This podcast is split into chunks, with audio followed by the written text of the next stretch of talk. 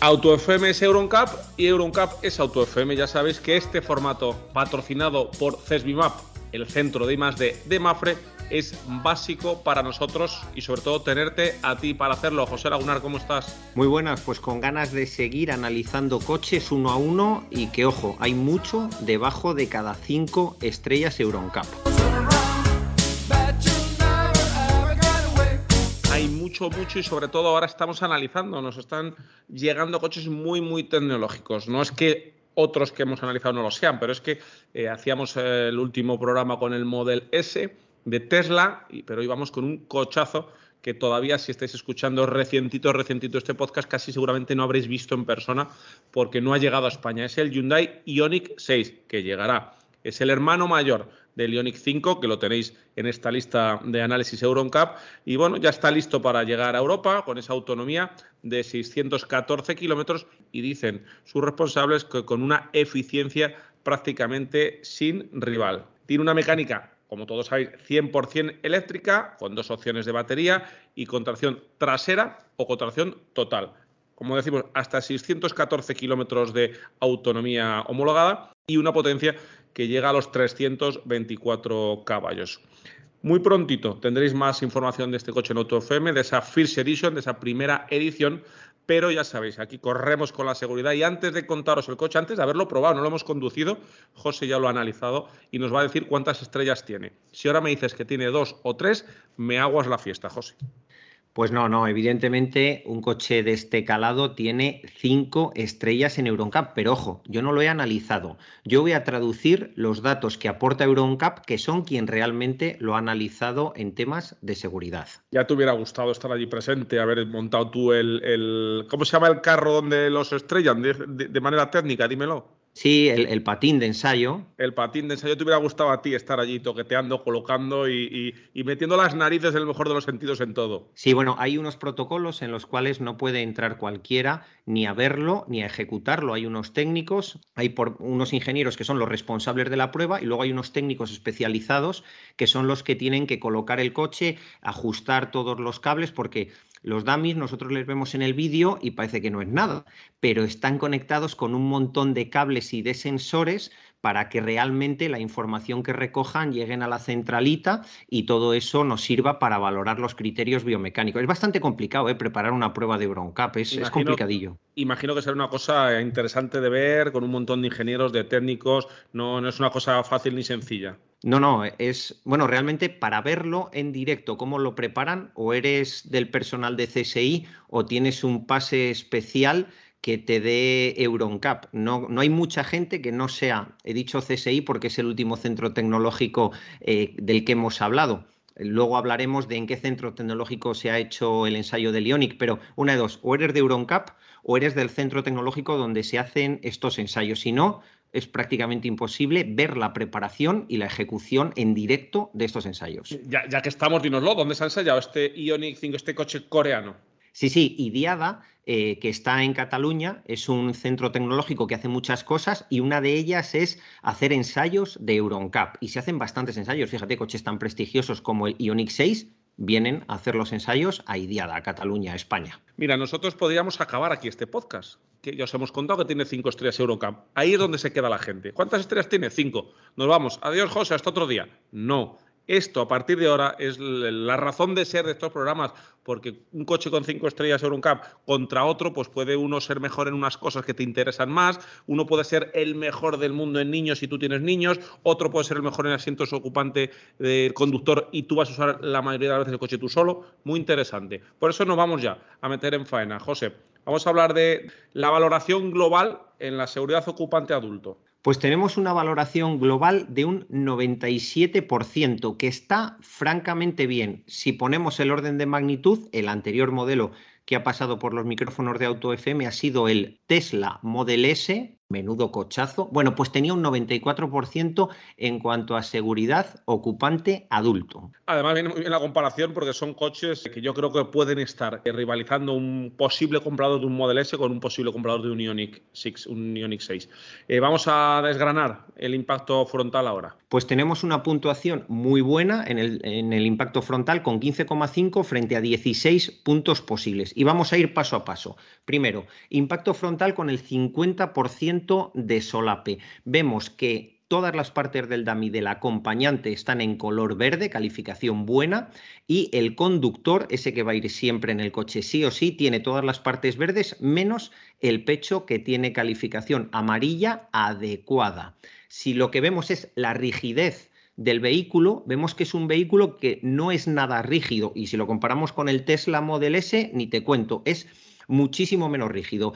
Eso va a hacer que absorba más energía tanto para los ocupantes que viajan dentro del propio vehículo como para el potencial coche contra el que puedan chocar. Y es que la inmensa mayoría tiene calificación adecuada, amarilla en el frontal de este coche. Si ya pasamos al impacto con el 100% de solape, lo que vemos es que tenemos el pecho del conductor y el pecho del acompañante trasero en calificación amarilla adecuada. En este caso concreto ganaba el Tesla a este Ionic 6. Bueno, ahora saltamos al impacto lateral. Pues en el impacto lateral tenemos 15,9 frente a 16 puntos posibles. Bueno, es un resultado muy interesante, apenas una décima le, le, queda para el pleno. Efectivamente, ¿y sabes por qué se ha quedado con esa décima? En el impacto contra barrera móvil, todas las calificaciones del DAMI son verdes, color bueno, pero contra mástil Ahí tenemos el pecho del conductor en calificación adecuada. Nos baja amarillo. Sí tiene airbag central entre la cabeza del piloto y el copiloto y funciona muy bien. Y el desplazamiento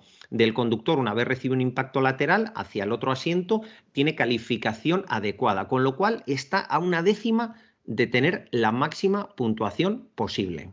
Una decimita solo le ha faltado a este Onix 6. Vamos con los alcances. Pues aquí en los alcances vamos a tirar de las orejas a la gente de Hyundai. ¿Por qué? Porque teniendo una puntuación razonablemente buena, 3,5 frente a 4 puntos posibles, y viendo que el, el reposacabezas, la protección ante el latigazo cervical del asiento delantero es buena, color verde, hay en el asiento trasero, hay que mejorar. Hay que mejorar, ¿por qué? Porque la calificación que nos dice EuronCap es calificación baja, color naranja. Eso sí, recordamos un detalle importante. La calificación del impacto trasero en los asientos de atrás no se hace desmontando el asiento y colocando en un patín de ensayo y midiendo a nivel biomecánico qué aceleraciones, qué fuerzas, qué momentos tiene el cuello. Se hace simplemente en base a un estudio dimensional. Lo que yo creo que sí que han hecho los de Hyundai, no porque sean especiales, sino porque la inmensa mayoría de los fabricantes lo hacen, es en los test de producción y de diseño del coche, habrán incorporado dummies con sensores en cuello realmente y habrán valorado ellos a nivel independiente cuál es la seguridad real del asiento trasero en cuanto al latigazo cervical, que no tiene exactamente que corresponder con la seguridad que presumen cuando se hace un ensayo estático, que simplemente es a nivel dimensional. Bueno, pues eh, ya solo queda en seguridad ocupante adulto el rescate y la extracción. Rescate y extracción, que por otro lado no es solo para adultos. Esto eh, Euroncap lo ha metido hasta el año 2022 dentro de esta categoría, pero es una categoría en sí mismo. Sí tiene hoja de rescate, sí tiene ICOL avanzado y sí tiene sistema de freno multicolisión. Importantísimo, la hoja de rescate rescate con los coches eléctricos. Esos, esas personas, esos profesionales que van a ir a rescatar, que tienen que hacer una escarcelación, tienen que saber muy, muy bien no solo dónde cortar, sino qué hay que hacer antes de empezar a cortar para poder escarcelar a un posible herido. Muy interesante todo lo que nos cuentas. Damos ya el salto a la seguridad infantil. Pues en seguridad infantil tiene una puntuación global de un 87%. Lo más importante dentro de la seguridad infantil, bajo mi punto de vista, es la seguridad pasiva, donde tanto en el impacto frontal como en el impacto lateral tienen la máxima puntuación posible, 24 puntos de 24 posibles. En este caso es curioso porque el DAMI Q6, que es el que realiza los ensayos en una silla con protección en cabeza, tiene, lo hace sobre una Romer Kit Fix 2R, que es de homologación antigua, de la homologación R44. Y ya hemos visto en anteriores episodios que hay ya muchos coches en los que se utilizan sillas de homologación R129, de la nueva homologación de sistemas de retención infantil. En cuanto a características de, protección y comprobación de la instalación de los sistemas de retención infantil, tenemos 7 de 13 y 12 de 12. ¿Por qué tenemos 12 de 12? Bueno, porque igual que pasaba con el Tesla Model S, los 11 modelos de silla que tiene EuronCap para ver si es fácil o no es fácil, si es seguro o no es seguro instalar las sillitas, en este Ioniq 6 se pueden instalar las sillitas en todos los asientos que hay en el coche, eso sí, exceptuando el del conductor. Efectivamente, todavía no, aunque a alguno de los más pequeños le gustaría ya agarrarse al volante y ponerse a, conducir. Oye, José, ¿se puede poner un maxicosi con el cinturón en el asiento central trasero del Ioniq 6? Sí, se puede y además también se puede algunas de las bases que son para grupo cero que tienen pata, que es algo que no es muy habitual. Lo normal es que en un coche se puede instalar un maxicosi, un grupo cero plus con cinturón en el asiento central trasero, pero si ese va sobre una base que se instala con cinturón y tiene pata, ya la cosa se complica porque hay muy pocos modelos. Este Ionic es uno de los que sí se puede instalar. Oye, y en estos coches eléctricos que no suenan nada, es interesante saber cuál es su protección para los usuarios vulnerables de la vía. Pues la calificación en este coche en concreto es de un 66% a nivel general. ¿Dónde tiene que mejorar mucho? Es en la parte de seguridad pasiva. Ahora vamos a la parte de seguridad activa y lo del sonido que comentabas. En la parte de seguridad pasiva tenemos 20,7 puntos frente a 36 puntos posibles.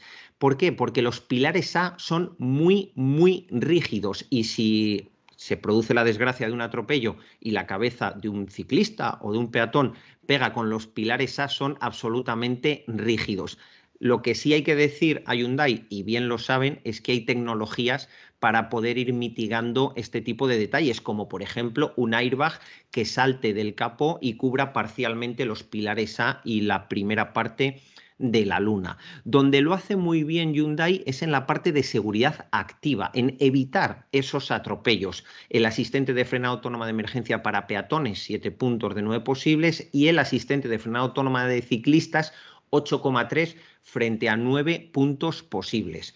Ojo, si los coches no hacen ruido, es mucho más probable que un peatón despistado no, se dé, no se dé cuenta. No dejemos todo en manos de la tecnología. Incluso aunque tuvieran nueve puntos de nueve posibles en estos asistentes, nosotros como peatones o como adultos responsables de peatones infantiles, de niños o de personas mayores, debemos tener en cuenta que hay que mirar siempre. La costumbre esa de cruzar de oído no vale. Ni, ni vale aparcar de oído, ni vale cruzar de oído. Así que por mucha tecnología que tengan los coches, incluso cuando lleguen los autónomos 100%, da igual, el peatón debe de cerciorarse siempre, absolutamente siempre, de que no vienen coches o de que si vienen coches, porque hay preferencia y un paso de peatones, el vehículo se ha detenido. En un Ionic 6, exponente tecnológico de Hyundai, ¿cómo están los asistentes a la conducción a nivel de EuronCap? Pues están muy bien, con un 90% en, estos hadas que vamos a calificar ahora. En el asistente de velocidad tenemos una puntuación de 2,8 frente a 3 puntos posibles. En el control del estado del conductor tenemos 2,7 frente a 3 puntos posibles asistente de cambio de carril 3,5 frente a 9 puntos posibles y en el asistente de frenado autónoma de emergencia coche a coche tenemos 5,5 frente a 6 puntos posibles, con lo cual estamos en el rango del sobresaliente. Eso sí, a mí me encantaría que todos estuvieran con matrícula de honor. Sobresaliente para este Hyundai Ioniq 6. Hemos cerrado eh, apartado por apartado y siempre le pedimos a José que cierren un programa, estos programas con esa valoración global. Me encanta el Ioniq 6 en cuanto a diseño, pero estamos hablando de seguridad. Me gusta mucho, los datos lo avalan, cómo ha sido capaz, capaz de resolver los impactos, tanto en impacto frontal como en impacto lateral, como en seguridad infantil. ¿Le quedan detalles por mejorar? Sí, siempre quedan detalles, pero los vehículos eléctricos que tradicionalmente son excesivamente rígidos, ya estamos viendo que cuando aplican la suficiente tecnología, cuando meten I+D de verdad, consiguen ser exactamente igual o mejores absorbiendo energía que los de combustión. José, muchas gracias por estar este ratito con nosotros y traernos la información de EuronCap en este programa patrocinado por CESBIMAP, el centro de I+D de Mafre.